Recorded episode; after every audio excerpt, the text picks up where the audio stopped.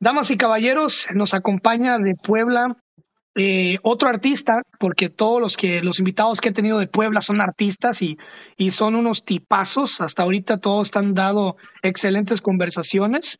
Así que eh, pues estoy muy feliz de tener a otro poblano en el podcast. Hermano Samuel Segura. Vaya apellido, ¿no? ¿De dónde viene tu apellido? ¿Italiano? Pues no, es este español. Mm. Este, apenas justamente conocí ahí una bandita de españoles el, el jueves y me estaban diciendo que es súper español, que de hecho hay un río que se llama Segura. Entonces, este, pero sí, no, es, es de descendencia española, como casi todos. Sí, sí, sí, no, no es muy, no es muy común en México, ¿no? Ese, ese apellido, ¿o sí? Eh, pues no lo he visto casi, o sea, bueno, casi no lo he visto en otras personas, pero sí, sí, sí hay, sí hay algunos por ahí regados. Bueno, pues bueno, eh, eres diseñador gráfico, director de arte, diseñas carteles, eh, collage, eres muchas cosas, pero si te preguntaran a ti y en tercera persona, ¿cómo describirías a Samuel Segura? ¿Cómo, ¿Quién es Samuel Segura o cómo lo describirías a este, a este individuo? Uy, eh, pues un mega romántico para empezar. Este, mi mamá, pues, tanto mi mamá como mi abuela, bueno, no tanto mi abuela, más por un asunto de mi mamá. A pesar de que las dos tienen un carácter muy fuerte, pues mi mamá, este, siempre le gustaba como romantizar un poco las cosas y pues también como que dentro de la historia de mi vida, que ha sido, es una historia como ahí bastante compleja, bastante rara, este, que me ha llevado como a viajar a muchos lugares y todo, pues creo que de ahí en parte como que, como que saqué esa parte, ¿no? Me gusta mucho leer, me gusta mucho el cine y como que todo ese preciosismo, como que desde niño estaba como abierto a demasiadas cosas de tanto viajar y todo que creo que de ahí agarré como cierta sensibilidad como de apreciación hacia las cosas. Entonces, me gusta mucho eso, me gusta, soy una persona muy contemplativa, bueno, Samuel es una persona muy contemplativa, es una persona muy observadora, le gustan mucho los detalles. Este, Samuel se especializó justamente más en dirección de arte porque le gusta abarcar no solo cartel, ¿no? O no solo fotografía o solo este collage o cosas así, sino que pues le gusta como abarcar como diferentes disciplinas para este pues para generar algo que sea bello, ¿no? O que tenga cierta estética o que cumpla como con con, con, ciertas cosas. Creo que siempre fuiste, siempre fuiste artístico eh, o, o cómo? Pues sí, fíjate, es, muy curioso. Eh, desde niño, siempre el cine, todo el tiempo el cine. Jamás vi el cine de niño, por supuesto, como, como, un, como si existiera esa carrera. Simplemente tenía como esta idea de que las películas como que existían y ya. Entonces, eh, pues desde niño como que mi mamá nunca fue como prohibitiva sobre lo que podía o no ver. Entonces yo empecé mucho con el cine de terror de niño. O sea, yo como a los cinco años ya estaba viendo El Exorcista, ya estaba viendo como cosas medias densas. De hecho, hay una película, sí, incluso que se llama este, La Cueva del Gusano Blanco de este director que ahorita no me acuerdo su nombre, que también hizo una que se llama este, The Devils, que es de estas monjas como satánicas y todo. Y me acuerdo mucho que, o sea, me acuerdo mucho de ciertas imágenes, pero apenas que la volví a ver porque no me acordaba ni de su nombre ni nada hasta que por fin la pude encontrar. Dije, ay, ¿por qué? ¿Por qué veía esto, no? Y porque sí hay como imágenes muy, muy fuertes de gente empalada y, y Jesucristo con una víbora, este, comiéndole la cabeza, como cosas así, ¿no? Entonces, primero empecé como como por ese lado me gustaba mucho el terror. Eh, pues yo creo que también tiene que ver justo también con la historia de mi vida, porque pues fuimos perseguidos políticamente mucho tiempo. Vaya. Este, sí, o sea, yo a los cinco años tuve, me pusieron un arma en la cabeza, como cosas así, por eso nos tuvimos que estar cambiando de lugar hasta terminar en un exilio, ¿no? Y yo creo que de algún modo como que reflejaba eso en el terror y como que de alguna manera eso también, este, pues influyó mucho. Y ya después, eventualmente, como que me gustaba ver películas de catástrofes naturales, ¿no? O eh, así que si el tornado, o que si este, el tsunami, o que si las erupciones volcánicas, como cosas así, como cosas muy pesadas, por así decirlo. Y después, sí, perdón. ¿Cuál fue la primera eh, película así de terror o primera película en sí que recuerdas haber visto en tu memoria? Justo esa, la de la cueva del gusano blanco. Ok. No me acuerdo cómo se llama el, el, el director, pero sí es, sí es famosón.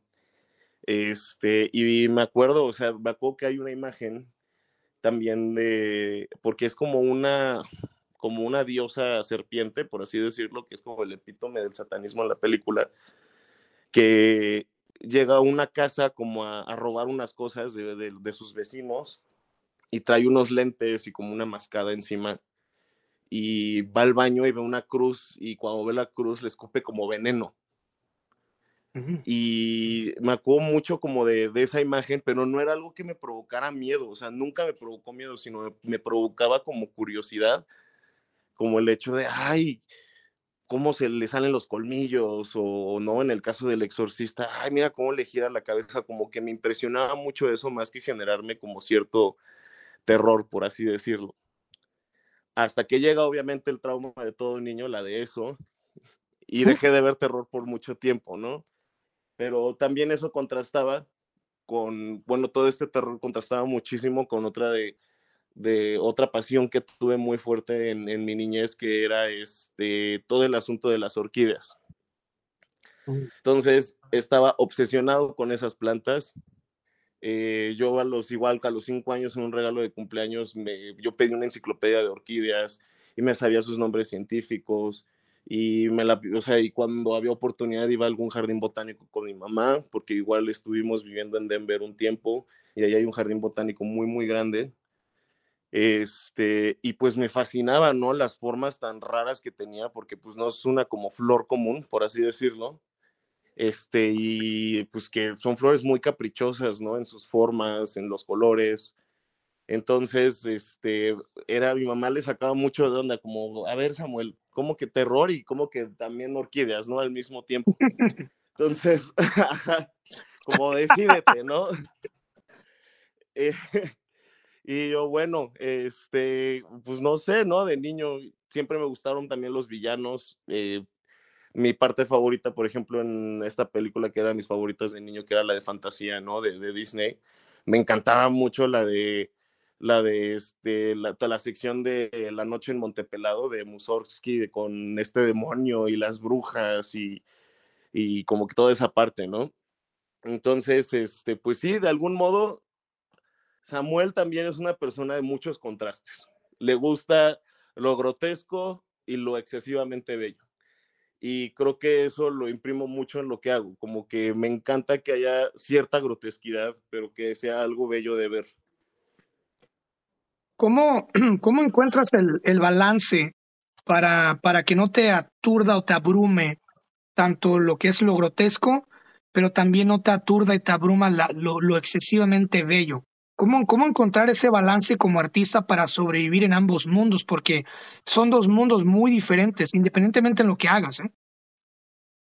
Mm, pues creo que ese balance, híjole, Qué gran pregunta, porque creo que ni yo me lo había preguntado. Creo que esa parte creo que ha sido más intuición mía, pero si ahorita como que me pongo a como a desmenuzarlo, eh, como que creo mucho en la idea de, es que no, no sé cómo explicar eso, pero como creo mucho en la idea de la belleza uh -huh. y que también lo grotesco puede ser bello y que también lo grotesco también puede ser como una denuncia, pero al mismo tiempo puede ser bello de ver, ¿no? No, no, no sé, no sé si me, si me estoy explicando. Entonces, creo que para mí el balance es como, como a ver, hasta qué punto de grotesquidad puedo llevar, puedo llevar que genere como este impacto en la gente, pero a, qué punto también quiero que la gente se detenga como a, leer la pieza, ¿no? O a leer los collages o a leer los carteles. Me gusta mucho cuando yo diseño, cuando hago mis cosas, que cuando veas las imágenes en un principio es el balazo y después viene la contemplación. Y ahí es cuando creo que se vuelve bello, ¿no? Como, no sé, hay un collage de muchas lenguas así, pero hay como que cierta estructura en la cual no se vea como algo difícil de ver, pues no es enteramente grotesco. Como hay que, o sea, es como la dosis necesaria de grotesco y la dosis necesaria de, de, de, lo bello como para generar algo que pueda ser único y que la gente lo pueda soportar, que la gente se ponga a pensar hacia dónde va, ¿no? Y es que al final también lo grotesco es un tabú, ¿no? O sea, la gente siempre eh, busca ver, mirar. Un ejemplo, por ejemplo, estás viendo una red social X y de repente te sale un video, un ejemplo, ¿no? De dos leones persiguiendo un cordero y se lo van a comer, ¿no? Entonces, tú te quedas a mirar ese video hasta el final porque tienes ese, ese instinto de, de, curiosidad de ver cómo lo van a desmembrar y se lo van a comer y va a haber sangre en todos lados, ¿no? Y, claro. y, de repente ya ese cordero ya no existe. Ahora ya, ya nada más esa misma toma pasa a ser dos leones comiendo.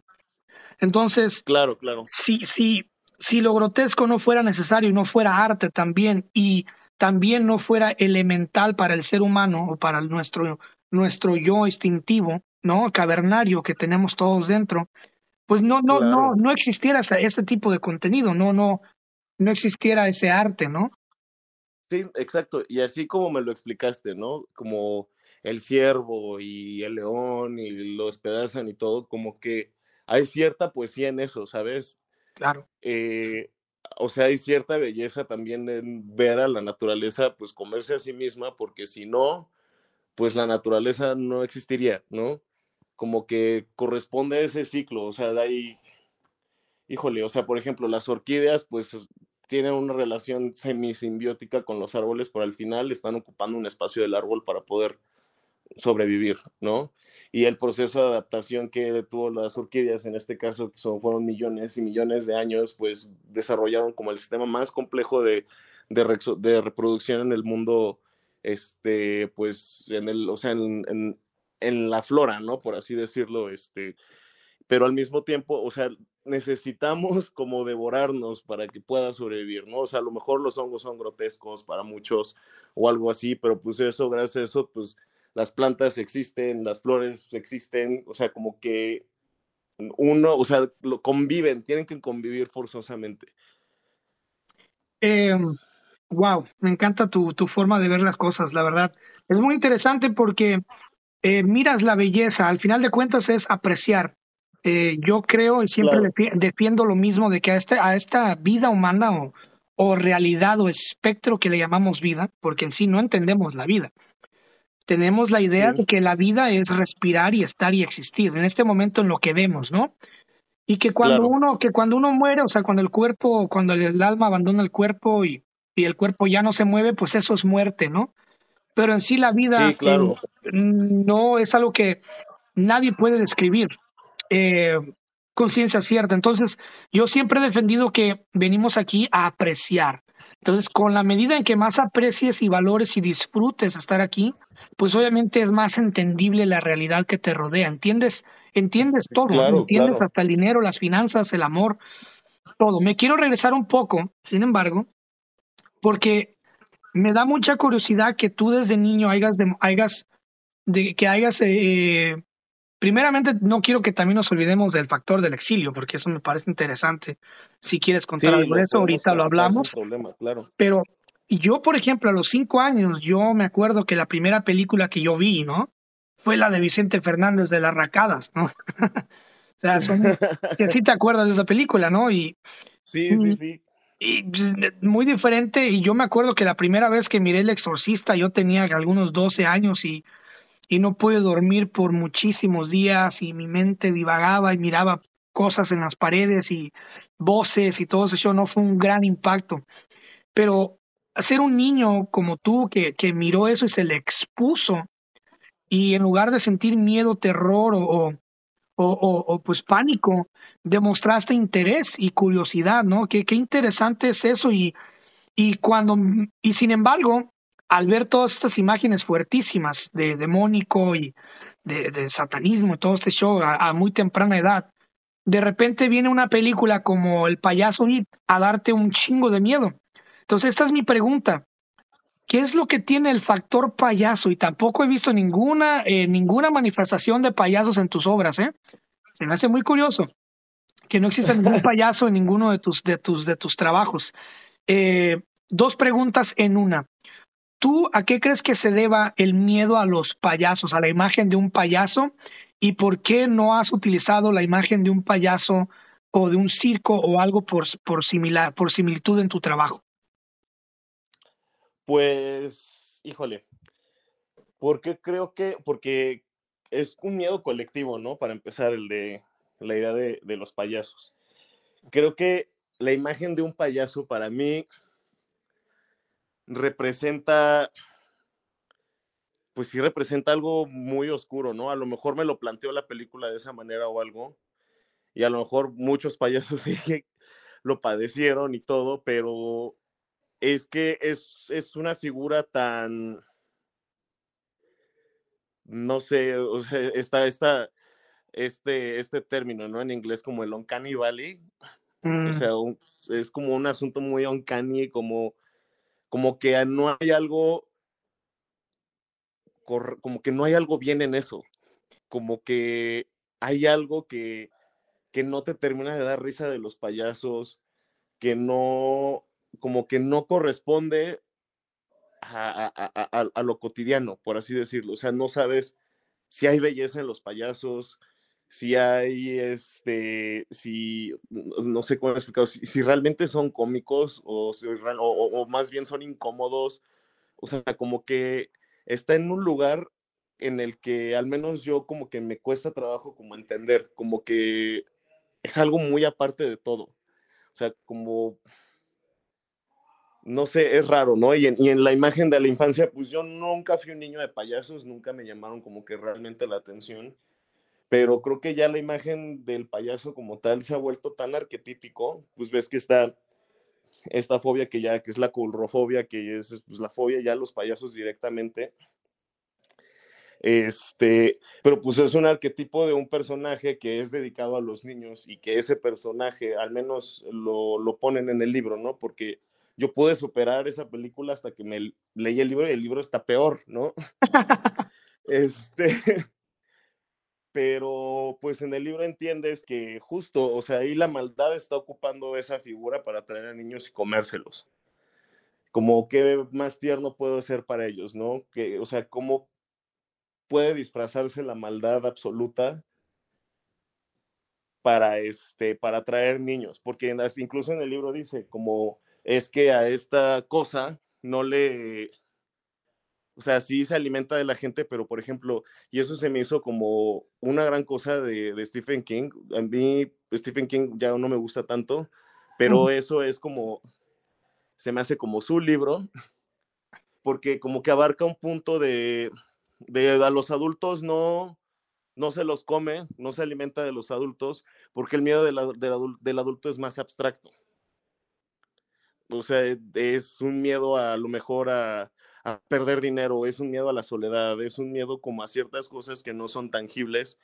Y pues dice, pues entonces los niños son más fáciles y por eso me he visto de, de payaso y creo que a raíz de eso, desde que salió el libro y de que salió la película, como que ya no ves como tal a un payaso como una persona en la que puedas confiar.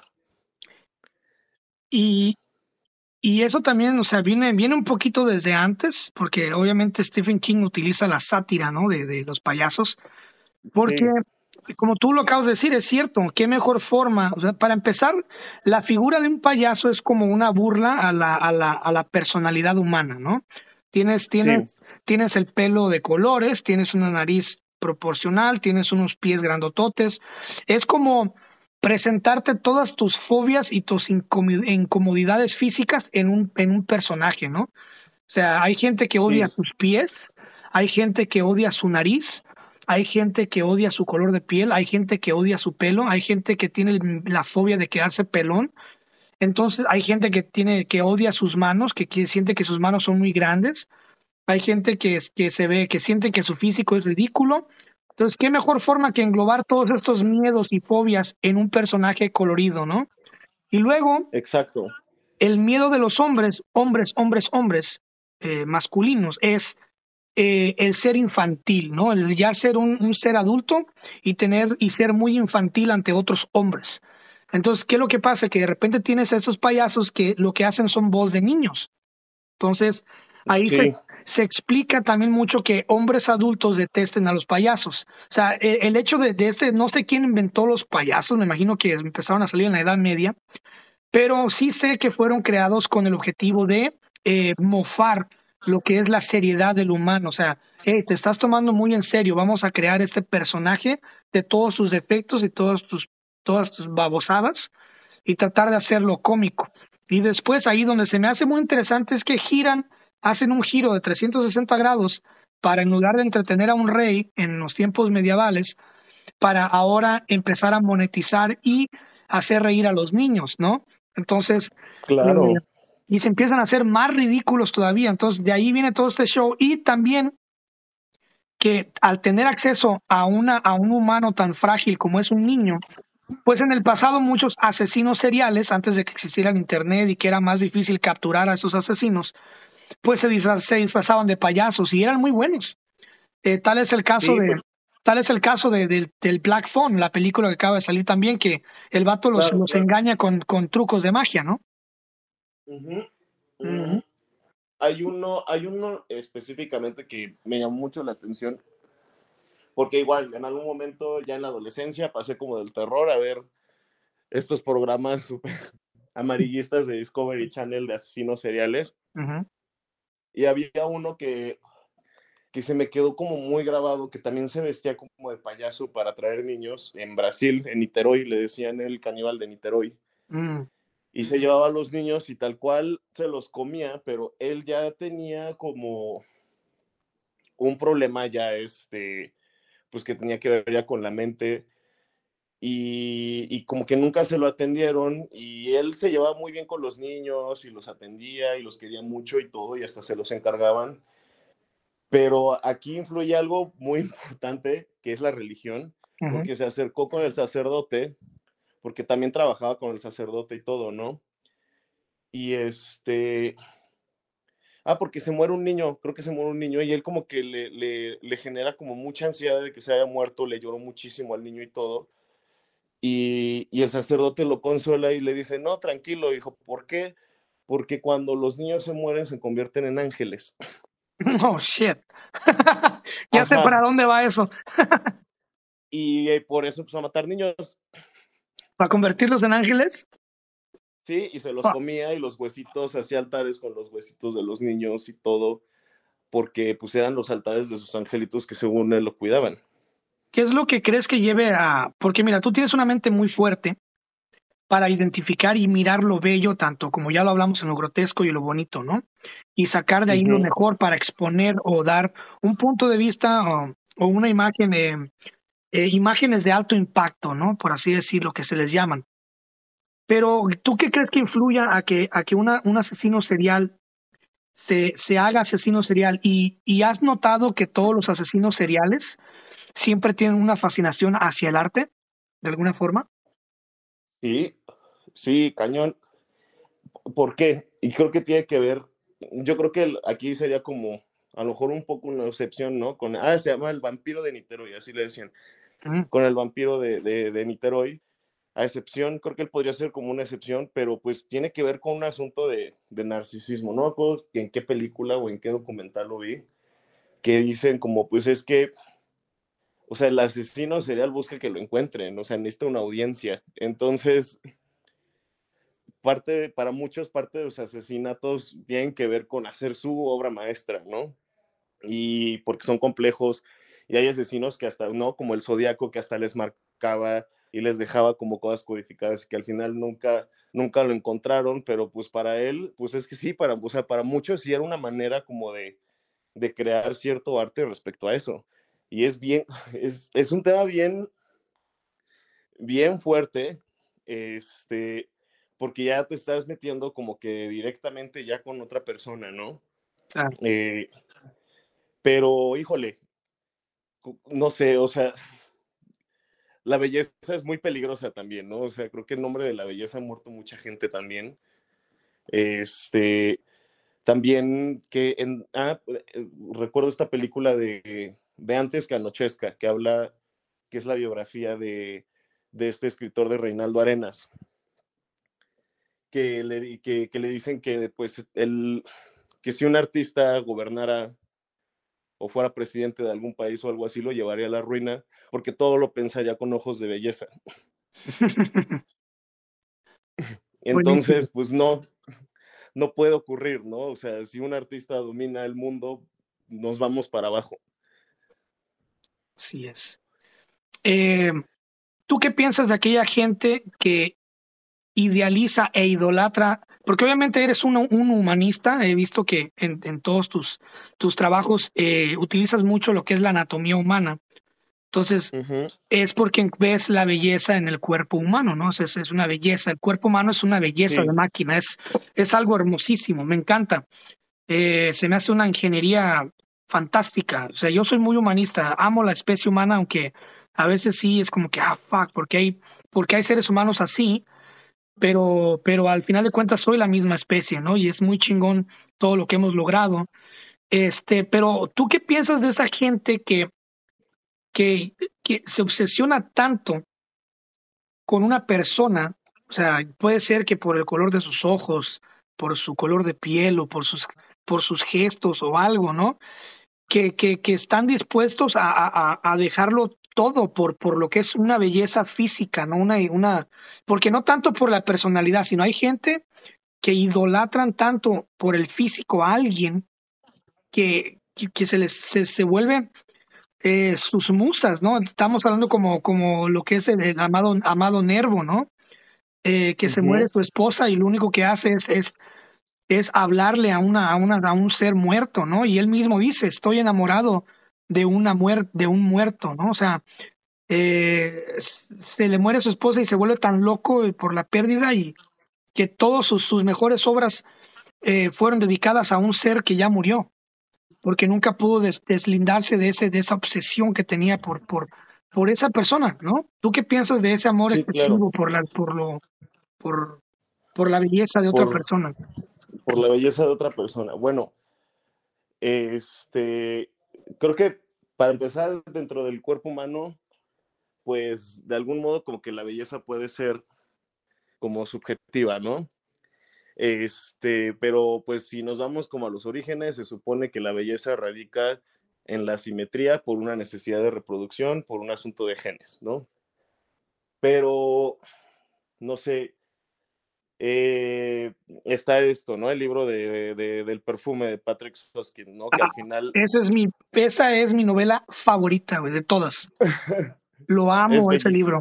Es bellísimo, es, es una delicia. Bellísima. Y justo es eso, ¿no? Como, como la, la, la idea de, de, absorber como su olor, ¿no? De, de, de apropiarse de algo que tiene que ver como la esencia propia del ser humano. Y, y a lo mejor creo que lo físico nada más, o sea, pensando en, el asunto físico, como que el físico nada más es la puerta a lo que hay más allá de eso. O sea, por eso se me hace tan genial el libro, por ejemplo, del, del, del perfume, ¿no? Que tiene que ver con el asunto del olor. El olor creo que e, el, el olor es poderosísimo. O sea, eh, creo que va incluso más allá de, de, la belleza física porque es algo que realmente no es tangible, ¿no? Como, no sé, un, hueles un perfume. A mí me pasó mucho que alguna vez, ¿no? Mi mamá me mandó que al Palacio de Hierro por unas cosas y me pusieron una, una esencia que se volvió de mis favoritas, que lo tuve una vez en mi vida y no lo volveré a tener jamás porque está carísima, y que me dio mi mamá de cumpleaños y yo tuve que ahorrar la otra mitad para poderlo comprar, pero me llamaba, o sea, y pensaba solamente en eso, cuando me pusieron, o sea, todo el día era como, y guardaba el papelito y, y, y, y veía que se desaparecía el olor y, te daba como cierta ansiedad esa parte, ¿no? Pero creo que lo físico al final, ya como respecto a esa parte, es solo una puerta de lo que puede haber. Pensando a lo mejor en otra cosa respecto a belleza física que no tiene que ver con el cuerpo humano y es algo que también me llamó mucho la atención de las orquídeas porque no sé de dónde nació ese gusto, no sé de dónde nació esa obsesión en algún momento porque era muy obsesivo de eso, hasta que ya muchos años después eh, me puse a investigar y pues hay club de orquídeas, de coleccionistas, de cazadores de orquídeas, hasta que encontré un documental que que, son, que es de cazadores de orquídeas, que hoy en día pues ya no las cazan para, pues para venderlas, ¿no? Para hacer un mercado negro, sino que las cazan para buscar especies nuevas. O sea, ahorita registradas hay más de 25 mil, ¿no? Y, y decían como es que muchos de los, de los cazadores como que era un asunto de orgullo de encontrar una especie nueva de orquídea para que ellos pudieran ponerle como ese nombre científico. Y es una obsesión tan, tan fuerte así de, no, y es que a mí me dijeron de una orquídea porque se van enterando, ¿no? Que tiene estas formas y, y se la imaginan y todo. Y, y, hubo un caso, por ejemplo, de unos cazadores de orquídeas que por cazar una chingada flor y todo, los terminaron arrestando el narcotráfico y estuvieron casi al borde de la muerte. Y muchos cazadores de orquídeas así les ha pasado que se han muerto, que porque los, murieron, los mordió una serpiente en, en, en la antigüedad, o se cayeron de un risco y es como una búsqueda que se vuelve como si fuera el santo grial, ¿sabes? Se vuelve muy, muy, muy obsesivo y dije, es que yo entiendo ese tipo de obsesión como esta belleza como tan, tan, tan, tan efímera, pero que al mismo tiempo no puedes dejar de ver en, en, en, en, su momento y te obsesiona y quieres investigar más de eso y quieres verla en vivo y este, ah, en mi caso, pues yo no llegué a esos extremos, ¿no? Pero cada vez que escuchaba que iba a haber una exhibición de orquídeas, yo me acuerdo que le lloraba a mi abuela o le lloraba a mi mamá así de, por favor, llévame a ver porque necesito ver más especies, ¿no?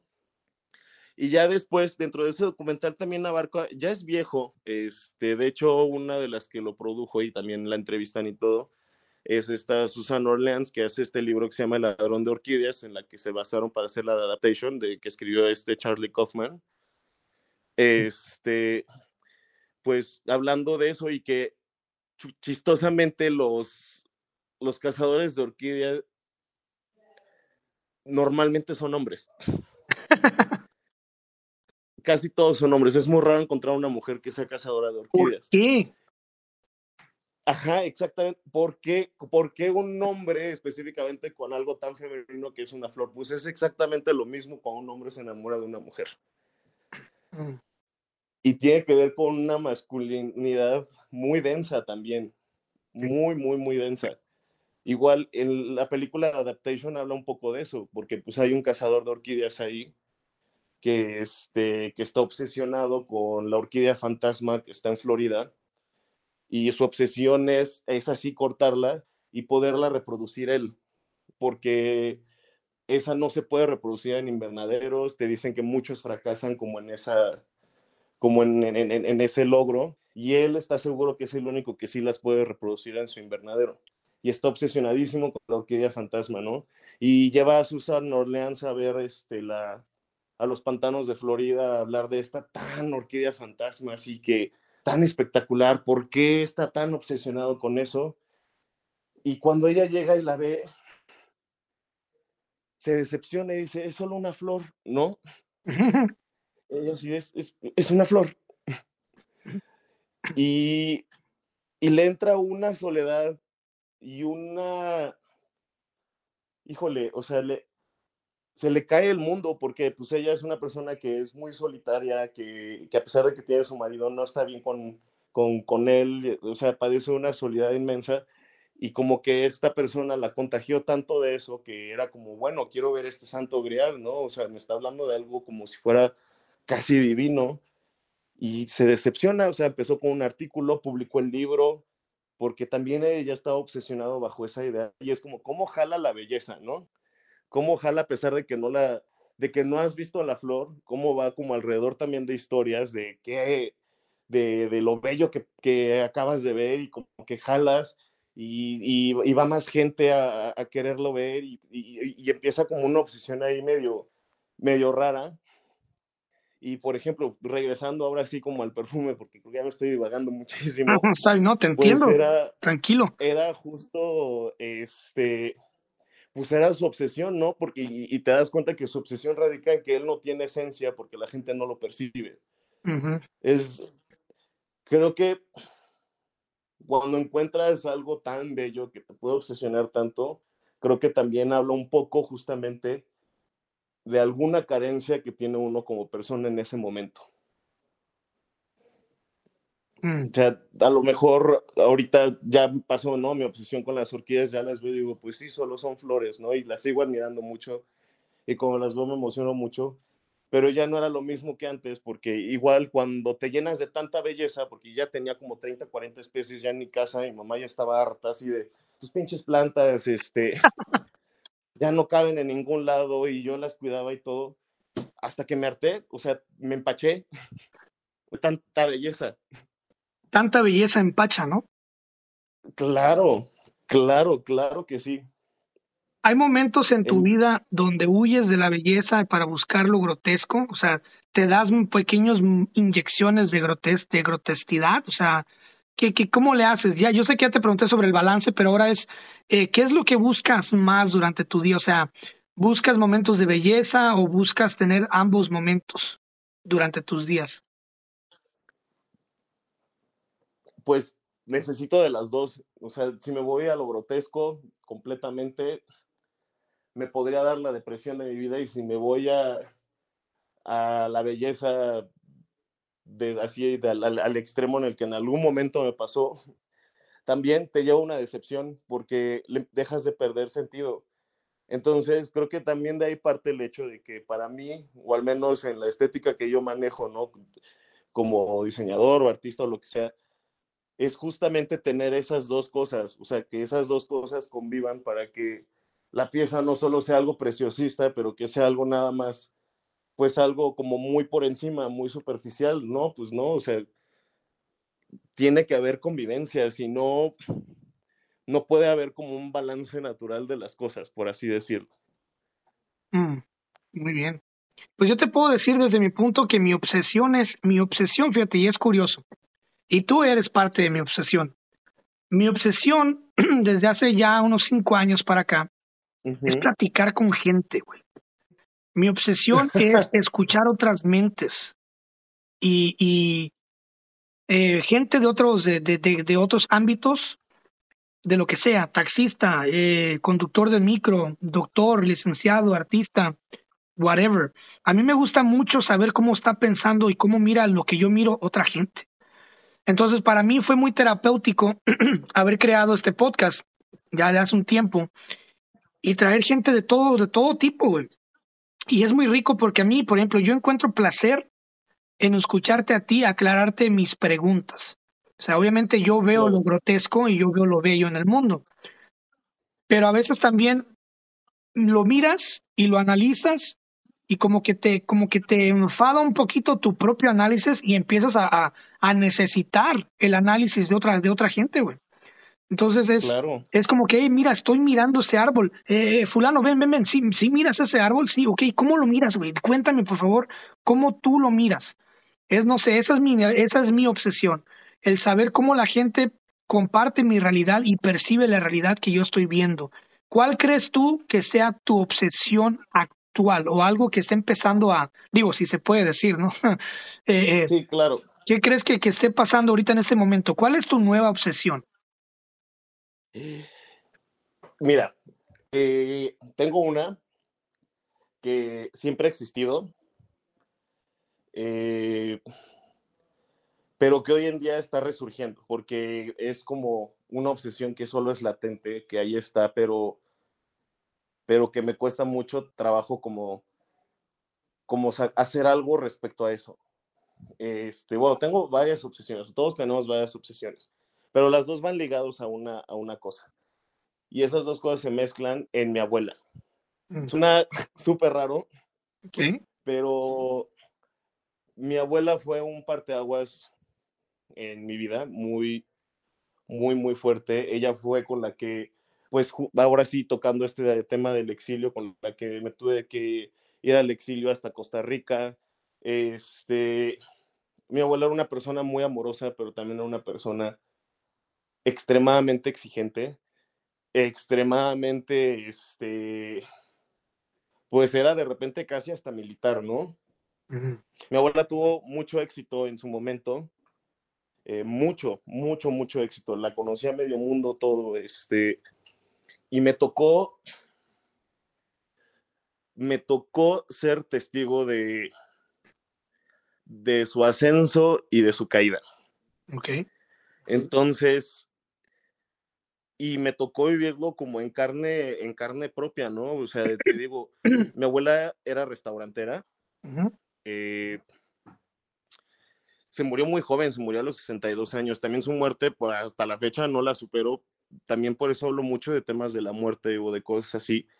Este, mi abuela era restaurantera y le fue tan bien con su restaurante en Cuernavaca porque somos de allá originalmente, pero pues ahorita ya soy más poblano que, que el mole porque ya llevo 20 años viviendo aquí. Este, eh, pues tuvo, tuvo mucho éxito su negocio. Iban artistas a comer en la Cuernavaca este, de los ochentas, del auge, donde iban todos los artistas a Cuernavaca, a su casa de, de, vacaciones y todo, y o sea, cosas así de que mi abuela luego se iba a un concierto y era el concierto de Chabela Vargas así en un bar y se ponía a chupar con ella, como cosas así, ¿sabes? Wow. O sea, conocía muchísima gente y era como muy querida en el ámbito y era una mujer como con tanto carácter.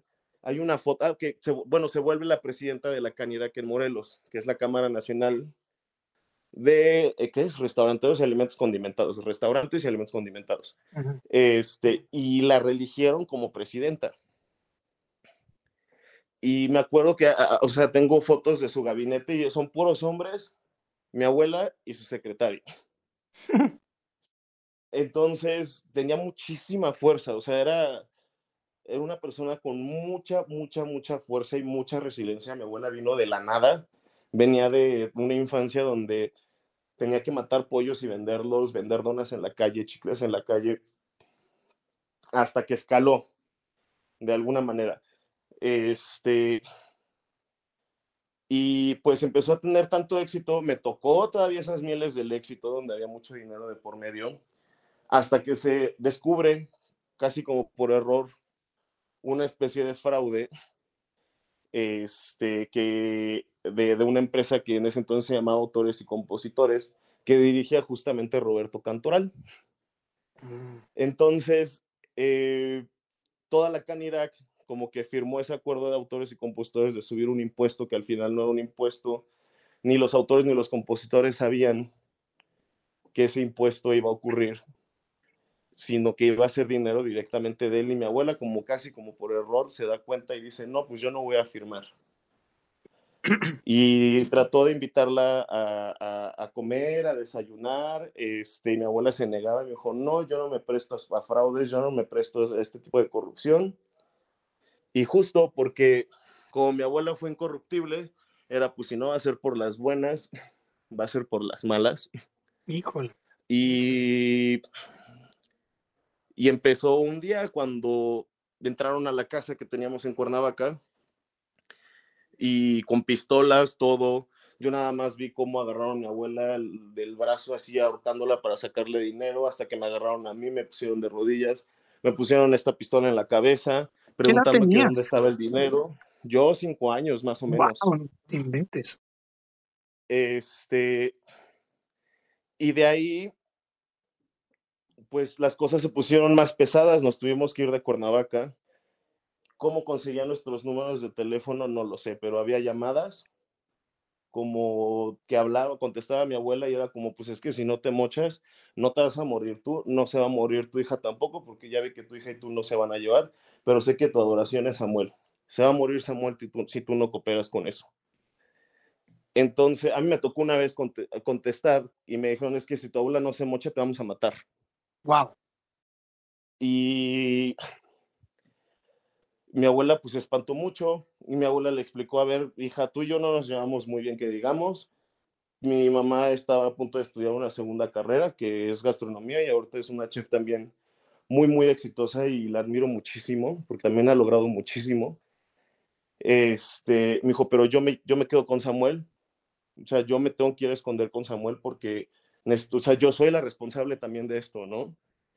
Y de ahí, pues, nos tuvimos que mudar que a Mérida, nos tuvimos que mudar que a, ya habíamos vivido previamente en Puebla, pues también tantito Estados Unidos, ahí me tuve que ir con mi mamá porque mi mamá se fue a Estados Unidos como a, sacar dinero para poderse pagar su carrera. Este, híjole, viví también en, es que viví en muchos lados de la República, ¿no? O sea, yo para cuando terminé primaria y empecé la secundaria, yo ya había estado en ocho primarias. Wow.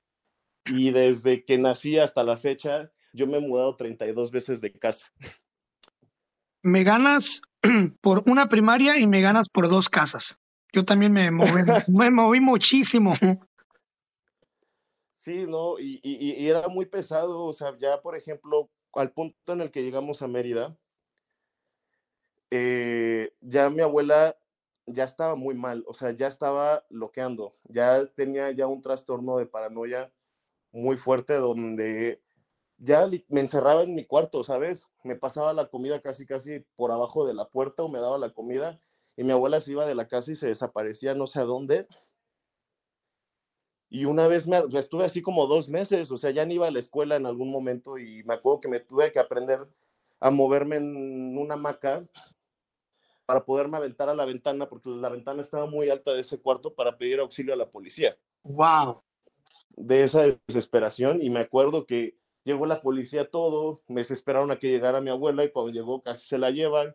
No recuerdo qué les dijo mi abuela para que no pasara nada. Y, y por acá se fue la policía, y por acá mi abuela, que me empieza a agarrar a madrazos con el cinturón. ¡Wow! Y me dijo, a ver, cabrón, ¿qué no entiendes? ¿Qué no entiendes que esto es por tu bien? ¿Qué no entiendes que, que si llamas así la atención te vas a morir? Te van a matar. Y todo el tiempo me, me, me llevó como ese, te van a matar, te van a matar y te van a matar y tienes que hacer esto porque si no haces esto te van a matar, ¿no? Y hasta que llegamos, nos tuvimos que exiliar uh, y nos terminamos yendo a Costa Rica porque tenía un amigo restaurantero que vivía allá para escondernos. Uh -huh. Yo estuve allá dos años, allá la pasé muy bien, allá como que mi abuela ya me dejó como más libertades. Eh, tuve infancia por primera vez. También Costa Rica me costó mucho trabajo porque pues tienen un tema ahí medio severo con, con nosotros los mexicanos que que nos detestan hasta que nos conocen bien, ¿no? Sí, claro. Entonces fueron súper racistas conmigo, me decían que era un indio, que me regresara a mi pinche país contaminado, como cosas así, ¿no? Y luego era aprenderme la historia de Costa Rica porque pues tenía que estudiar primaria allá todavía y tenía que tener clases por afuera para, para, este, para poderme regularizar. El primer año fue horrible, ¿no? También ya el segundo año fue algo como muy bonito, tan bonito que ya no me quería ir de Costa Rica, pero ¿qué pasa? Porque, o sea, en un inicio había hasta como ciertas amenazas indirectas de Cedillo, ya directamente. Wow, del presidente. Tengo ahí, sí, tengo una carta, de hecho, este, que la, la, la intervine para hacer otra pieza con bordado, que es una carta de Cedillo, este, escribiéndole a mi abuela con la firma de Cedillo. Wow, así de, entonces, así de grave estuvo. Sí, así de grave estuvo. Ya después, ¿qué pasa? Ya cuando pasan los años, se muere mi abuela, todo. Se murió de la manera más dramática también, como debía ser. Wow. Y, o sea, le dio un paro, se cayó en la cocina y mi mamá así como, ay, a ver, Samuel, dale respiración de boca a boca y ahí me veías dándole respiración de boca a boca y yo nada más veía que sus dedos ya se estaban poniendo morados hasta que llegó la, pues la ambulancia y me fui al baño a vomitar del shock que tenía en ese momento y ya cuando abrí del baño mi mamá me dijo, hay dos opciones, o la dejamos morir o queda en estado vegetal, pero tú acuérdate que en algún momento tu abuela nos había dicho que si quedaba vegetal que mejor la matáramos. Wow. Y así fue. Entonces, este contacto de boca a boca con mi abuela, todo fue, me abrumó mucho. O sea, no es que sea directamente una obsesión como con ella, ¿no? O algún tipo de, de enamoramiento es raro, sino es toda la historia que viví con ella, porque es una historia que tiene muchos momentos muy bellos y tiene momentos muy grotescos también, ¿no? Claro. O sea, en Costa Rica, híjole, en los buenos momentos era bellísimo porque pues vivíamos en medio de la selva y tenía ahí mis amigos y nos íbamos y llegábamos a bañarnos así en ojos de agua con barro abajo, este, o sea, veíamos así culebras, o sea, parecía, o sea, por momentos sentía que estaba viviendo una infancia muy como de realismo mágico de repente, ¿no? Entonces, llega su muerte y, y, sigo como obsesionado como con eso, ¿no? Como primero se, se, se me fue y lo hablaba con mi mamá y hasta mi mamá me decía así como es que, pues me duele decirlo, pero tu abuela fue tu mamá, ¿no? Básicamente, sí. Sí, y pues yo sé que, yo sé que, o sea, y me lo, mi hijo, te lo admito, o sea, yo sé que te abandoné también. No fue un abandono porque no te quisiera, sino porque era necesario en ese momento. Este, dijo, pero también tengo que hablarte de otra cosa, o sea, ya, ya que estás más en edad y todo. Sí nos persiguieron por un buen tiempo, sí ocurrió esa parte, dijo, pero también hubo un momento donde realmente ya no había amenazas y tu abuela se estaba ya comprando la historia. Entonces mi mamá y yo ya no sabemos hasta qué punto fue real, porque empezó real, lo fue, porque yo me pasó, o sea, me tocó contestar los teléfonos, pero no sabemos también hasta qué punto ya fue paranoia y fantasía de mi abuela, porque luego, estando en Costa Rica, me acuerdo que un día me dijo, ahorita vengo, ganó Fox, ¿no? Y mi abuela así de, por fin, ya, ya lo logramos, ya podemos regresar a México. Y según mi abuela Fox iba a ir a Costa Rica por no sé qué cosas, y mi abuela le había escrito una carta y me dijo, es que ahorita vengo, tengo que ir a San José a entregarle la carta a Vicente Fox para exponerle nuestro caso. Y según mi abuela sí se la entregó y que habló con él y que este y que según al día siguiente Fox declaró que iba a poner una secretaria que tratara como con esos casos. No sé si fue cierto, no lo sabemos, mi mamá tampoco lo sabe. Nos quedamos siempre como con esa duda. Este, entonces, híjole, o sea, fue, es, es, es toda una historia, ¿no? Y dentro de esa historia, mi abuela pues también era muy estricta. Por ejemplo, mi otra obsesión, que es más bien una frustración que se volvió una obsesión, es uh -huh. que yo nunca aprendí a dibujar. Y eso, híjole, en algún momento era tan frustrante para mí esa parte. Y, y, mi abuela sí, cuando le dije es que quiero dibujar y todo, y mi abuela pues te meto a clases de pintura. Y eso empezó en Costa Rica. Y luego ya regresábamos y le, mi, mi, mi, abuela me decía, a ver, ¿qué dibujaste? No, yo pues esto, ¿no? Y cuando no le gustaba, me agarraba mi dibujo y me lo tiraba a la basura. Hasta que me terminó sacando de ahí así de, no, tú no naciste para esto. Wow. Y siento que me rompió todo mi sueño porque yo sí sentía que iba para allá, ¿sabes? Y me comparaba más con otros a dos amigos que tenía allá en Costa Rica, que uno de ellos sí ya llevaba ya toda la vida dibujando desde niño y pues dibujaba todo precioso y todo. Y mi abuela como que directamente me quería como comparar con él, yo que estaba empezando. Me acuerdo sobre todo de una en específico donde nos pusieron a dibujar una estufa, uh -huh. este, como costarricense, como una cocina costarricense. Y a todos les hizo ya como el, como el primer boceto, ya con la perspectiva de la estufa. Y yo le dije al, al, al profesor, oye, no, yo no quiero, yo quiero como experimentarlo a mi modo, ¿no? Como que quiero dar mi punto de vista de las cocinas costarricenses y no quiero ocupar esa perspectiva. Mm. Ok.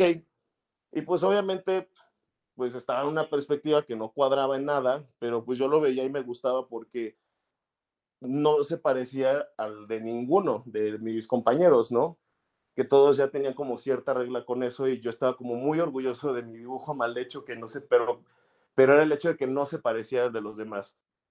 Y ahí sí yo llegué muy feliz con mi abuela y pues mis dos amigos le enseñan primero los dibujos y pues son exactamente iguales y yo llego con el mío y mi abuela como que nada más se queda callada y cuando llegamos a la casa me lo volvió a destruir. dijo, es que ve con lo que hacen los demás y ve tú. Y de alguna manera para mí, muchos años ya después, me di cuenta que pues me estaba coartando ahí la creatividad. No es porque el dibujo fuera malo o bueno, sino que yo ya estaba empezando como a ver las cosas desde otro punto de vista. Claro. Pero me traumó eso muchísimo y nunca me empeñé en dibujar.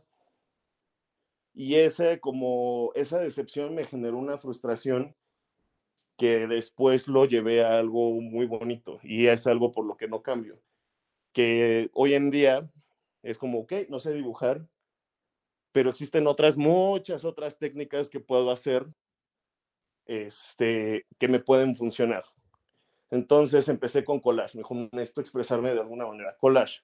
No, pues ahora bordado y bordo muy bien y hago muy buenos collages y todo.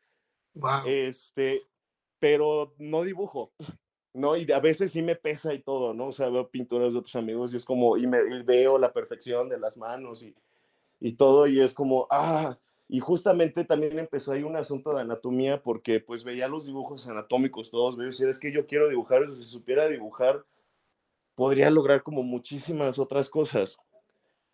Pero era como, primero venía una resignación, pero bueno, ya no lo hiciste, ¿no? Y a la fecha no lo sé, y sí que es una resignación porque pues nunca es tarde para aprender.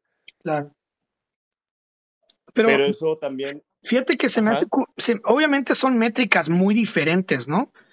Porque dices, no, es que yo no sé dibujar, pero, güey, o sea, yo veo lo que tú haces y yo en, tres mil vidas haría eso, ¿eh? Ni siquiera el más sencillo de tus collages, o sea, lo podría yo aterrizar en un papel. O sea, wow, tú dices, es lo que te digo, estamos en diferentes métricas, pero aún así desde acá, desde mi métrica, para mí lo que haces es increíble, es chingoncísimo. Ay, muchas gracias. Y pues es que es, es eso, y lo agradezco mucho y es algo de lo que sí me siento un poco orgulloso. Es como, que sí, no sabes dibujar, pero, pero te empezó forzándote, sí, obligándote, pero te das cuenta, te digo que hay otras técnicas y, y creo que eso logró que mi creatividad se volviera mayor. Porque era la creatividad para empezar de hacer algo que, que no iba a poder resolver dibujándolo, ¿no? Entonces, ¿cómo vas a resolver eso? ¿Cómo vas a dar resolución sobre esas cosas? Pues ni modo, o sea, sé recortar, ¿no? Todo mundo sabe recortar, sí. Pero a ver, si ya voy a hacer esto, pues sí, como lo mismo de la cocina que te decía, que no se parezca nada de lo que hoy en día se hace. Y ahorita es como, sí, me encanta este, la figura anatómica, me encanta esta figura de, del ser humano y la piel y los dedos y todo, pero también de mi parte es como, sí, pero la quiero deconstruir, ¿no? Claro. Y lo, ya viste, son muchos ojos y que son muchas manos y que son mucho de todo y este, y, y al final yo tengo como que mi propia información caprichosa de para mí cómo es el ser humano y lo hago y lo deshago al modo en que yo lo percibo también, ¿no? Claro. Y, y eso, te digo, es algo que valoro porque aprendí a conceptualizar. Así, por mi propia cuenta, de auto, casi casi de autoaprendizaje, pero pues inconscientemente lo que está, mi frustración me llevó a saber conceptualizar las cosas y a poderlas aterrizar a algo que la gente pueda ver y decir, órale, esto está muy padre, ¿no? Claro. Y cuando aprecias uno de tus, de tus trabajos y miras con detenimiento y miras y vuelves a mirar, es como si todo se, aunque todo está plasmado, o sea, es, está algo que está inmóvil, es plasmado, pero si empiezas a ver, todo tiene un movimiento. O sea, todo, todo como que si, como si, como que si todo se estuviera moviendo, ¿no? Tu, tu cerebro te, te da esa ilusión al ver tus, tus, tus, tu, arte, como si todo se estuviera, como si todo fuera un engrane que se estuviera moviendo, aunque no se está moviendo. O sea, hay ojos, hay eh, manos, hay órganos vitales, y, y, algo que he notado mucho es que eh, haces como aberturas, como si fueran corte de bisturí. Este, también he visto un, eh, mucho el tercero, el tercer ojo. Eh, ¿Qué onda con esos dos elementos en, tus, en tus eh, collages? ¿Qué, eh, ¿Qué onda con el tercer ojo y los bisturís y lo, y lo, lo cirúrgico? He visto mucho como trabajo cirúrgico en tus pinturas. En, tu trabajo, mejor dicho. Sí, claro. Este, ¿por qué la anatomía? Eh, regresando como a, a, hasta la primera pregunta que me hiciste, lo primero que dije es que yo soy un romántico, ¿no? eh, cuando hago, cuando empecé a hacer las primeras piezas, porque tengo igual una serie de 20, eh, las pude exponer en el 2015 y hasta las intervine con bordado y todo. Eh, fue por puro desamor. Wow. Te pegó. Y, y esta última también fue otro desamor, ¿no? Que tuve muy fuerte. Este último estuvo horrible, o sea, esta última persona en verdad fue alguien que me hizo muchísimo daño, que fue una persona incluso violenta conmigo y todo. Eh, Hermano, todos hemos estado ahí, te entiendo. Todos hemos estado ahí. Y, y me gusta expresarlo con la anatomía y con estos bisturís porque de alguna manera como te decía, al final el cuerpo es una fachada de lo que hay detrás. Y para mí mi manera de expresar ese desamor es justamente con el cuerpo, o sea, cómo el cuerpo, si ese sentimiento fuera físico, ¿cómo se vería? O sea, qué tan grotesco puede ser, pero también qué tan bonito puede, puede ser. Entonces, por ejemplo, hay una que se llama, que es la de muchas manos cortándose solitas y pues es autosabotaje, ¿no? Sí, me encanta, ya la miré. es como, ¿cómo entiendo yo ese desamor? Y ese autosabotaje, eh, eh, de, hecho, esta segunda colección, las primeras 10 sí tenían dedicatoria, ¿no? Y las demás 10 dije, no, a ver, tengo que hablar ahora por mí, de mis sentimientos y cómo yo me siento y cómo lo quiero expresar. Pero me gusta expresarlo con el cuerpo porque pues la humanidad conoce el cuerpo, ¿sabes? Nacimos con cuerpo, todos tenemos cuerpos. Todos los días al despertar nos vemos las manos, nos vemos los pies, nos vemos todo, ¿no?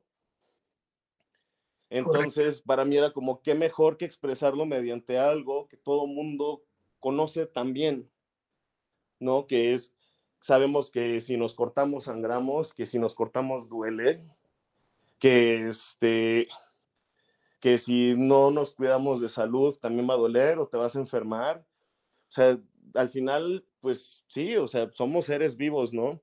Y para mí era, es mi manera como de manifestar esa parte de estos sentimientos rotos, estos, estas frustraciones, o sea, e, e, en la segunda parte de, de esta última serie estoy hablando incluso hasta de frustraciones sexuales, o sea, frustraciones propias, el autosabotaje que luego a veces tiendo a, tiendo a tener, este, dije, no, o sea, quiero sacarlo, o sea, hasta que, hasta que ya no haya como una gota más que drenarme, ¿no?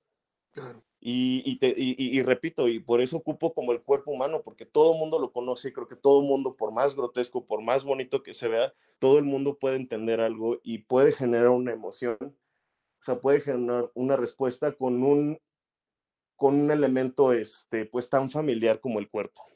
Y porque al final de cuentas todo es un impacto, ¿no? Todo es una cicatriz, todo es un corte, todo, todo nos corta para bien o para mal, todo nos duele, todo nos, o sea, el amor es un dolor bonito, pero es un dolor, es un efecto.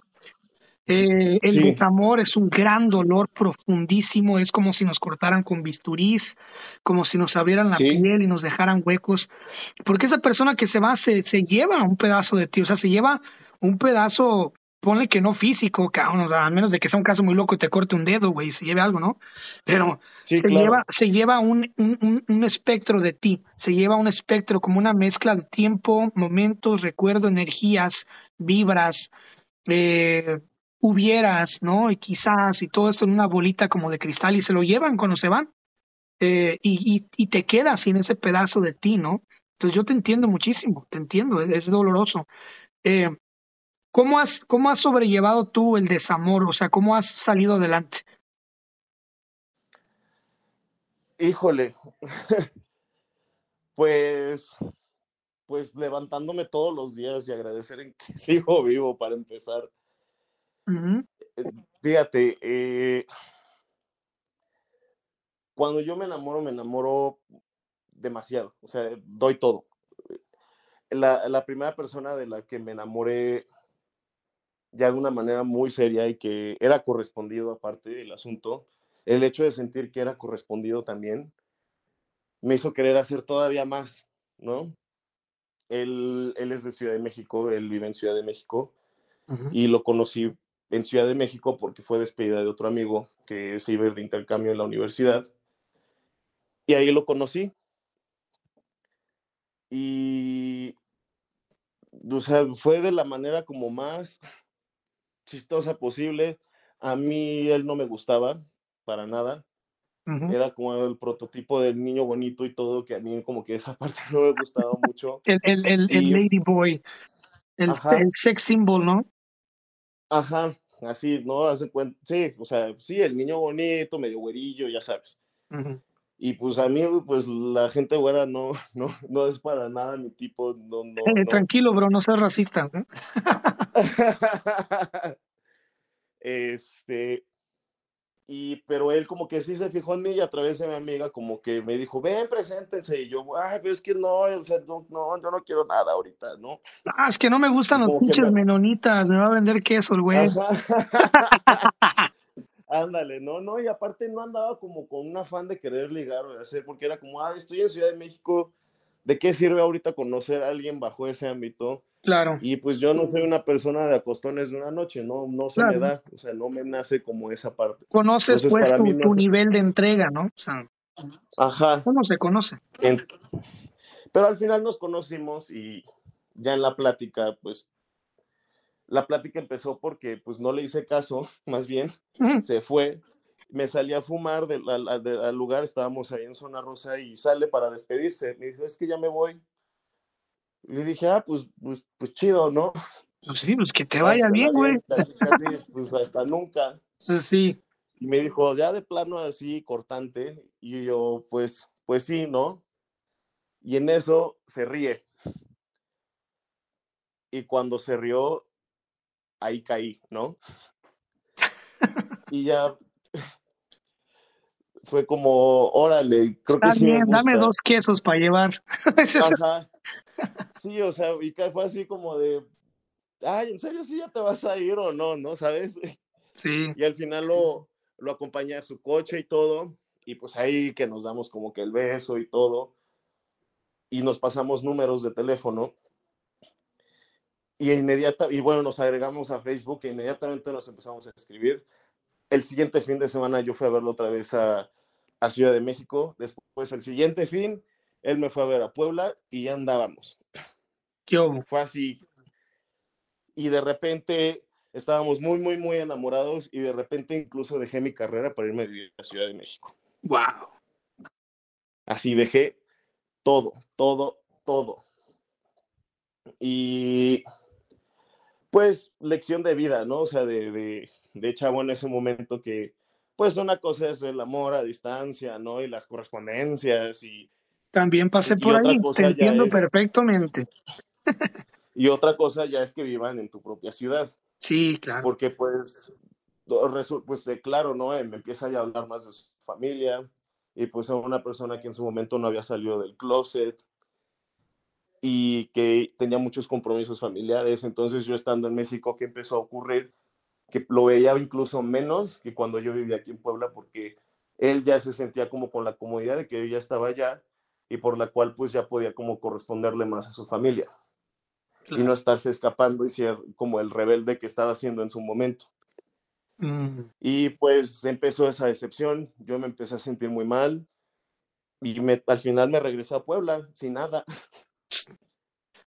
Chale, así pasa, pero mira, ahora ya puedes, voltear y ver, ¿no? ¿Qué más nos queda? Sí, sin carrera, sin nada, ni me gradué, nada. Y dije, pero bueno, a ver, pues a empezar de cero, ¿no? Y pues ya empecé a buscar trabajo, conseguí como una chambita ahí más o menos aquí en Puebla. Y pues en ese lapso empecé la primera serie. Me tomó más, sí me tomó como un rato pensarla. Me tomó como un año pensarla y atreverme a hacerla. Mm, Porque una vez que empecé, yo en 20 días ya tenía las 20 piezas y en un mes ya las tenía las 20 bordadas. Me, me bordaba una por día, me amanecía, hacía como todo, todo el proceso y al mes ya las estaba exponiendo. Y fue un éxito y se vendieron casi todas. Y de repente es como me empezaban a hacer encargos de hacer como como más collage y todo, oye, porque, y aparte, lo bonito de, ese, de esa primera serie se llamaba Música más collage, porque otra de mis frustraciones fue justamente no estudiar cine, porque mi abuela no quería que estudiara cine. Entonces, mm, dije, bueno, ¿cómo resuelvo esta, esta frustración de no haber estudiado cine? Pues hagamos un soundtrack donde busque una canción que hable de desamor o que me recuerde a la relación que tuve con la persona y sobre esa canción la voy a repetir todo el tiempo mientras haga el collage hasta que esté listo. Entonces, cada collage tiene su, su, este, su canción y incluso el cartel parecía como si fuera un vinilo donde venían los collages y, este, y las canciones que, que, que iban y luego hasta hacía recorridos con así de, oye, ¿cuál es esta canción? No, pues aquí está la playlist de Spotify. Luego llegaba pues a gente a, y le ponía los audífonos así de, ¿cuál te interesó esta? Bueno, escucha la canción, ¿no? Y ahí como que dije, ok, lo que decías, de alguna manera en esos collages sí hay cierto movimiento porque pues era esta frustración de no poder hacer un video, ¿no? Por así decirlo. Pero que a la hora de escucharlo como que la, la, la, la pieza cobrara un poco de más sentido. Y dije, bueno, ya resolví esa parte, ya saqué mi frustración de cine, ya este, lo de la parte del desamor, ya me siento más tranquilo, ya me siento más en paz con esa relación que no pudo ser, porque fea nunca fue al final, o sea, fue muy bonita, terminamos muy bien, pero entendimos el, el punto. Claro. Y pues ya este, en esta segunda, pues tenía que hacerlo, dije, pues tengo que repetir la dinámica. No volví a hacer más como eh, esa parte artística, pero empecé a hacer muchos carteles, me empezaron a premiar para que obras de teatro, para incluso cortometrajes, este, películas, largometrajes también. Este, eh, entre ellos, pues he colaborado con la UNAM, con el Centro de Capacitación Cinematográfica. O sea, y de algún modo como que estoy presente en el ambiente que me hubiera gustado y también estoy como satisfecho por, por ese lado. Luego, esta segunda es más grotesca, es más catastrófica, es más, más intensa. Más porque, física, pues, ¿no? También de agresión. Sí, mucho más. Porque, pues, en la primera, como que en los collages que tenía, como que conservaba el cuerpo como tal y ya lo adornaba. Aquí destruí patas, o sea, le hice todo porque pues en esta última relación justamente acabó muy mal, o sea, para el momento en el que ya estaba dando las últimas la relación, yo ya estaba con, en, en, psiquiatría, me detectaron un trastorno de pánico, un trastorno de ansiedad generalizada y un trastorno de depresión mayor, las tres al mismo tiempo. Me pregunto por qué. Aunado a que... no y, y sí, y fue este mini amor de pandemia, que bueno, ni tan mini porque duró un año, pero fue más intenso también, pero este fue, o sea, incluso hasta violento, ¿no? O sea, fue algo muy, muy, muy, muy, muy pesado para mí de, de, de, sobrellevar. Y curiosamente, esta persona tampoco vive, vive aquí en Puebla. Estaba repitiendo el mismo patrón, Mm. pero ahora sí con una persona que en verdad me, pues me pudo mucho, o sea, y, y, y, fue una persona muy violenta y fue una persona muy narcisista y fue una persona que me estaba haciendo la cosa más pequeña, ¿no? Uh -huh. Y dije, no, o sea, y esto también tiene que, que, ver en el hecho de que yo lo estoy permitiendo. Entonces, cuando saqué las primeras 10, que eran directamente hacia esa persona, eh, lo empecé como si fueran tumores, como esculturas como con tumores. Uh -huh. Porque, pues, dos cosas, ¿por qué tumores? ¿No? En primera, porque una vez que lo fui a visitar, él, él vive en, hasta, hasta Chihuahua. Wow, hasta arriba, hasta el norte. Ajá, hasta Ciudad Juárez. Uh -huh. Ya lo dije. Este, ah, ya lo dijo. Eh, ni modo. Eh, y pues nos lo había presentado un amigo que teníamos en común que también es de Ciudad Juárez. Y, y fue así como amor a primera vista y pasó todo. Y, y de repente yo lo iba a visitar a Ciudad Juárez y todo. Para cuando las cosas ya estaban muy mal, este mismo amigo me dijo, que no te das, no te has dado cuenta, Samuel, que tienes un parásito que te hace venir hasta Ciudad Juárez ¿por qué no te deshaces de eso? Porque eso ya es ser un parásito. Tienes un parásito. Y pum, o sea, me, voló la cabeza en ese momento. Y después, en ese lapso, coincido con otra película de, de terror que se llama Maligno, que no sé si la amé o la odié, pero la idea también me ayudó mucho a hacer como empezar la serie. No sé si la, llegaste a ver esa, No, esa eso sí película, no. para Eso no no. spoilearte. Ujú, Tiene que ver con los teratomas. mm, Entonces dije, no, eh, eh, esto quiero hablar de eso, quiero hablar de parásitos, quiero hablar de tumores, quiero en el cuerpo, quiero hablar de que un tumor te puede, este, te puede hacer que te amputen las cosas. Un tumor puede ser, o un teratoma puede ser, porque los teratomas realmente eran como otra, era otra persona que iba a nacer ahí, pero que no terminó de nacer y cuando se- te, que extirpan un teratoma, a veces el teratoma tiene hasta dientes y pelos y todo, ¿no? Sí, olvídate. Entonces me sentía así, como si esta persona me hubiera invadido y, y ya sentía que cargaba más con un teratoma o con un tumor o como un parásito o algo así, que el hecho de tener como una relación bien, por así decirlo.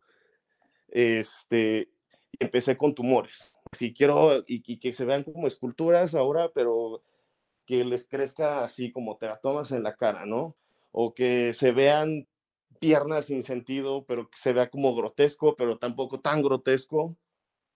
Este, y, y dije, sí, grotesco, pero quiero que estos tumores se vean como en esculturas por, de, de piedra, como la parte bella, ¿no? Por así decirlo.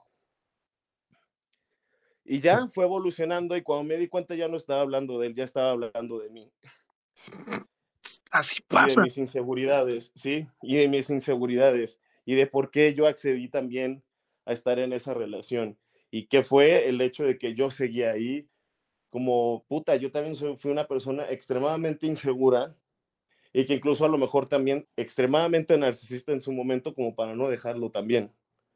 Claro.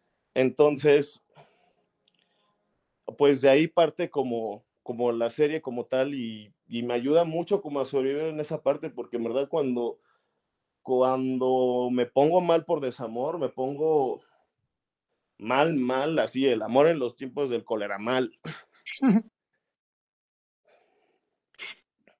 Eh, ¿cómo, cómo, cómo ves que vaya a evolucionar tu arte en un futuro cercano? Estamos hablando de los siguientes cinco años. O sea, estás trabajando, eh, ya ves que ahora está todo este show de los NFTs, que ahora ya puedes vender arte digital. Ujú.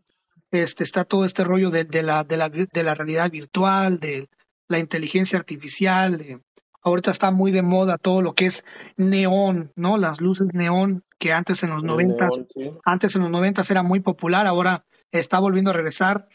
Este, se está haciendo muy popular el hecho de lo absurdo también, como por ejemplo los NFTs de changuitos con diferentes colores, ¿no? Este, Claro. ¿A dónde crees que vaya tu arte en los siguientes años? ¿Estás trabajando eh, como en revolucionar lo que vas a hacer, tu estilo? ¿Te miras cambiando el estilo? ¿Te miras haciendo algo distinto en el futuro próximo? Sí, sí me gustaría hacer algo distinto. De hecho, también quería como hacer algo distinto con esta nueva serie. Este, por eso era como piedra. Como al final es collage, pero ya es como más fotomontado, como, como más como formas que, sí, no sé, no sé si me explico, no es tan como la intención del collage. Porque dije, es que ya hice collage, quiero experimentar por otro lado y terminé otra vez en collage, ¿no? Este, pero sí, sí he pensado ya como, como en moverme como a, a otro, a, pues a otra, a otras técnicas, como a otro tipo de, de, de, de cosas. Ya lo estaba haciendo, de hecho, en otra relación que, que también terminé, este, que incluso hasta ya vivía con la persona y todo, cuando, cuando terminamos, me acuerdo que terminamos también en pandemia, eso fue lo que nos destruyó. Entonces empecé a hacer como una serie de fotos de mi casa, este, donde todo se veía como que el, no sé, este, el, el envase de chela de tres días ahí, o el envase de la coca que a lo mejor ya ni me terminé de tomar, pero como ya no salías de tu casa, como que hasta el hacer aseo ya no te importaba, ¿sabes? Claro. Y como que esa nostalgia y, empecé a retratar porque lo empecé a notar mucho por parte de los dos. Ahí todavía no habíamos terminado, pero ya me la solía. Hmm. Entonces empecé a tomar registros porque en ese lapso ya no dormíamos juntos, ya cada quien dormía en su propia cama, que la justificación era el calor o cosas así. Y dije, no, no, no, no. Entonces, dentro de esas fotitos como cotidianas, también igual están ahí en Instagram, son, es nada más son seis las piezas, porque me costaron muchísimo trabajo hacer, porque las intervine de tal forma en como, pues como si fueran óleos. Mm. Entonces ves así como el escritorio de mi cuarto y ves así papeles, que la, la botella de coca, este, como muchas cosas alrededor, es todo un desmadre. Y dentro de ese desmadre, ya cuando te das cuenta, hay un dedo ahí cortado, sangrando. Es como, como encuentra Waldo, ¿no? Pinche dedo ahí. La segunda es, un es el techo de, mi cuarto, del techo ahí está colgado en el lecho. Y al lado del lecho ves un piezote así gigante, como si te despertaras si hubieras visto el pie así arriba de ti, ¿no? Y empecé así como, como si hubiera pedazos ya de, de personas como, pues sí, o sea, una pierna ahí sangrando, un dedo, este, y en ese lapso, pues que, que mi pareja en ese entonces me, me estaba viendo que estaba tomando como muchos registros de eso, me dijo, oye, este, tengo, siempre he tenido como muchas ganas de que alguien me tome fotos desnudo. ¿Crees que tú me las puedas hacer ahorita que estás como regresando como a la fotografía? Y yo, bueno, y yo dije, puta, y me funciona porque ahí voy a tener mi cuerpo mutilado, ¿no? Este, le dije, va, pero dame chance entonces yo de tomarte a ti otras fotos que estoy haciendo para mi proyecto personal. Órale. Vamos. Y ya en las últimas, pues ya, o sea, ves, ya, ya es una foto de, de sus nalgas y yo le estoy agarrando la nalga, pero pues ahí le interviene como si nos hubieran clavado así como estigma, un, clavo de que me encontré igual ahí este, en, en, la casa como si nos hubieran unido esa nalgada, ¿no? De alguna manera, pero pues mi mano está sangrando. Este, y al final, la penúltima foto de la serie es, es una foto que le tomé a él, que se quedó dormido desnudo, boca abajo, y le tomé la foto, y justo ya, o sea, va a sonar súper creepy, este, ya. Este es, este es un episodio de dos artistas, estamos hablando de arte. El arte es creepy. Sí, sí, sí, sí. Y pues lo ves y es como si ya estuviera muerto por un chingo de varas de orquídeas. Mm, como si le hubieran enterrado varas de orquídeas. Y dije, es que esta relación ya murió, o sea, y esa me tomó mucho tiempo subirla por la opinión que podía tener mi expareja en ese momento, porque al final también terminamos en, en muy buenos términos. Y le tuve que decir la verdad, o sea, le dije, estoy hablando no de la pandemia, estoy hablando de, cuando una relación termina en pandemia. Esa serie, esa serie que acabas de decir de, lo de la pandemia va a estar buenísima porque, eh, eh, no sé, pues todo se dio durante la pandemia, ¿no? Es, como regresar a ese universo de todo lo que vivió la gente, güey. Sí. Es me encanta, es súper interesante.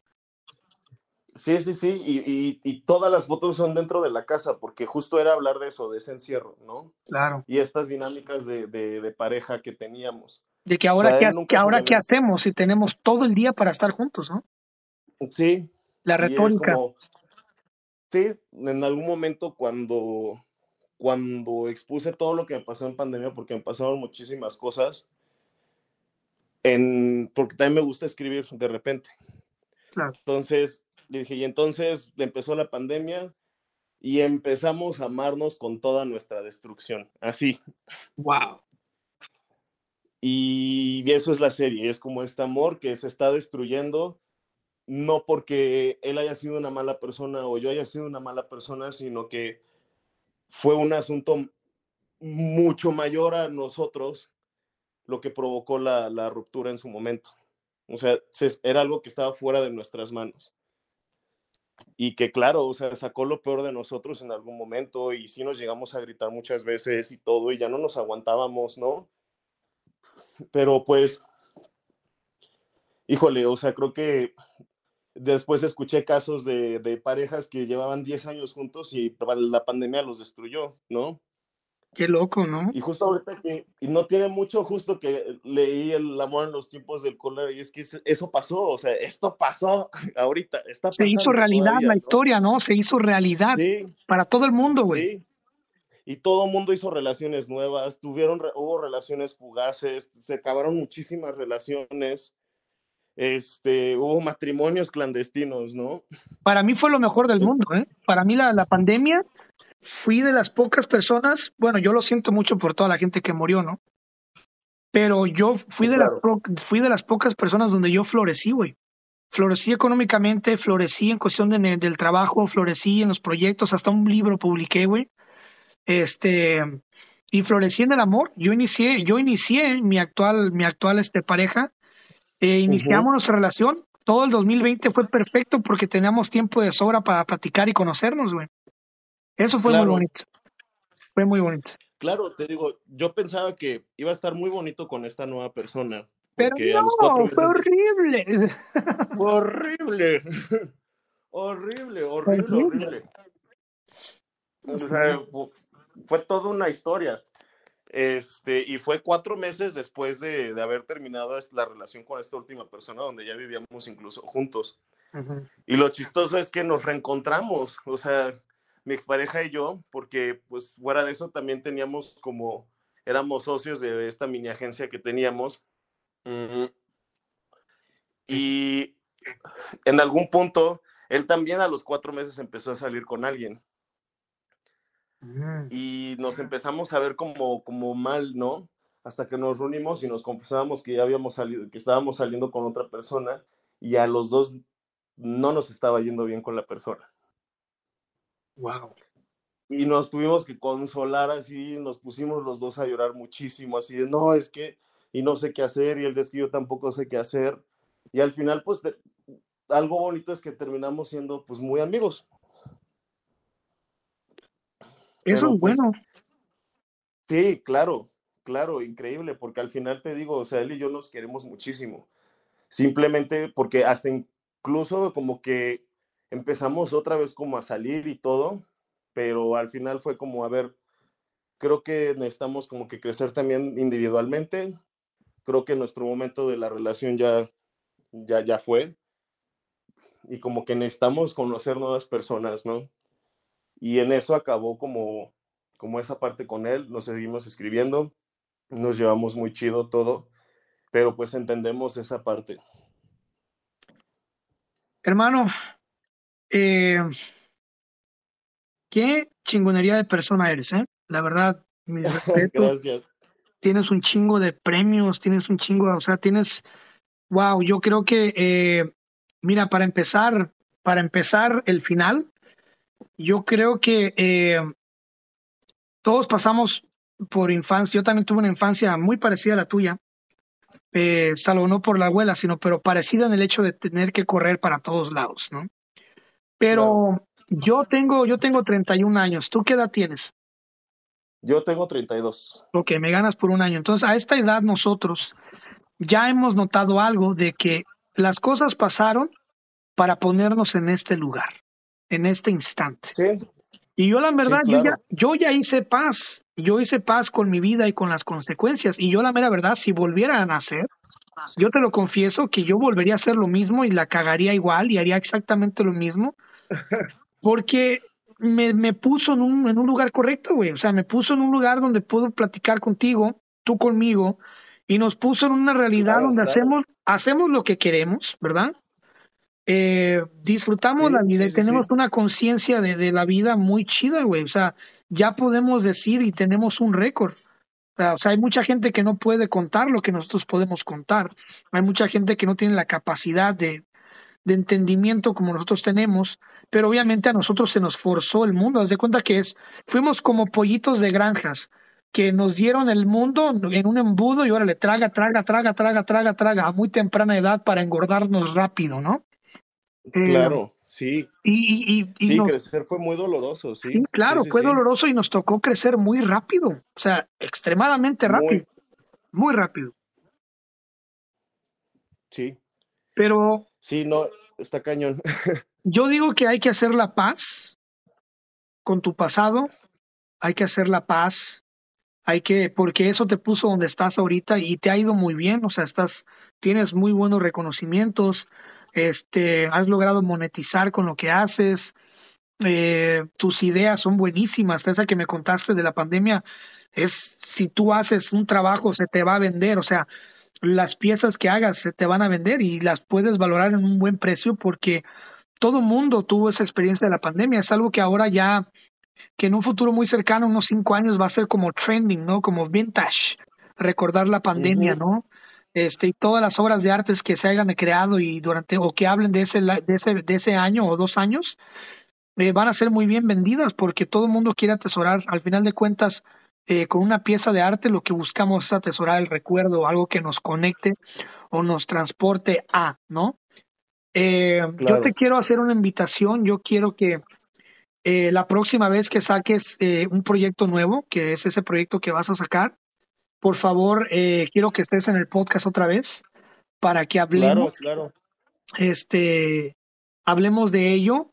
Y para la gente que nos escuchó en Spotify y en las otras aplicaciones y que quieran este, ver el trabajo y ver de lo que estábamos hablando, ¿cómo te pueden encontrar en Instagram o en qué otras redes sociales estás?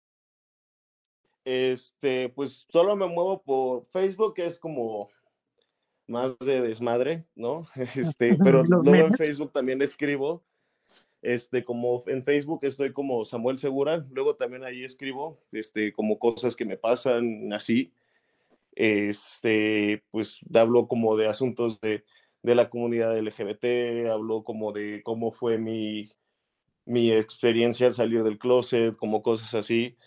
Y Instagram es enteramente pues la parte visual, puro trabajo este, que tiene que ver con collage o trabajo que tiene que ver con foto o trabajo que tiene que ver con, con diseño.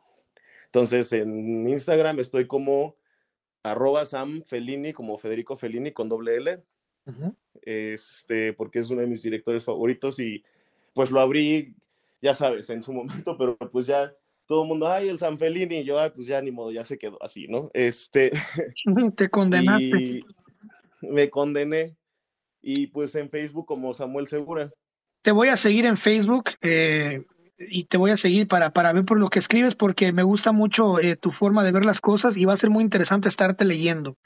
Este, quiero que regreses al podcast, por favor, en cuanto saques ese nuevo trabajo. Y también para abarcar otros temas, me gustaría mucho que nos contaras en su momento hay que dejarlo para la próxima. Todo este rollo de, del salir del closet, todo este rollo de cómo eh, mediante tu arte también exponer eh, lo que es el movimiento y exponer lo que es pues tus valores, tus ideas y tu personalidad, ¿no? Sí, claro. Es, que es importantísimo. Cuando, Súper importante. Este, quedamos entonces al pendiente, no me despido. Es un hasta pronto. Vamos a, tienes, por favor, en cuanto saques ese trabajo, tienes que volver al podcast. Vamos a hablar y vamos a preparar el otro tema que te dije ahorita. Y, y esta, este podcast es tuyo cuando quieras venir. Muchas gracias. Este, y también te digo a ti, y lo, lo, mismo como, como le dije a Armando Pliego, que le agradezco muchísimo de todo corazón el habernos conectado, porque hoy nace una buena amistad. Este, sí, claro, claro. Y qué chingona plática, ¿eh? la verdad. Eh, la gente le va a gustar muchísimo me la pasé muy bien, en verdad, muchas y muchas gracias también a ti por pues dejarme como expresarme, de dejarme ser pues como soy como persona tal cual, de pues de escuchar de mi historia de vida, porque pues al final dijo, en, terapia, hablando en algún momento con, con mi psicólogo, me dijo, tú tienes algo muy poderoso que a lo mejor muchas personas no la tienen, que es, tienes, tienes una historia. Amén. Qué chingón, es lo que te digo. ya podemos hablar, tenemos un récord, tenemos una historia. Y no, no, al contrario, mira, este podcast es para ustedes, este podcast es, es para que, este podcast es de una, yo soy Si te gustó esta plática del podcast, seguramente te gustará mi otro proyecto que se llama Pláticas Proféticas. Es un podcast que hago en colaboración de un gran amigo que se llama Francisco Andaluz. Es un ex militar y en este podcast tratamos temas de todo tipo sin miedo a la censura, con la única finalidad de que la pases bien, de que te diviertas, te rías, aprendas y también reflexiones con nosotros. Te invito a que nos escuches y nos busques como Pláticas Proféticas en todas las plataformas. Ahí nos vemos, te mando un abrazo, cuídate.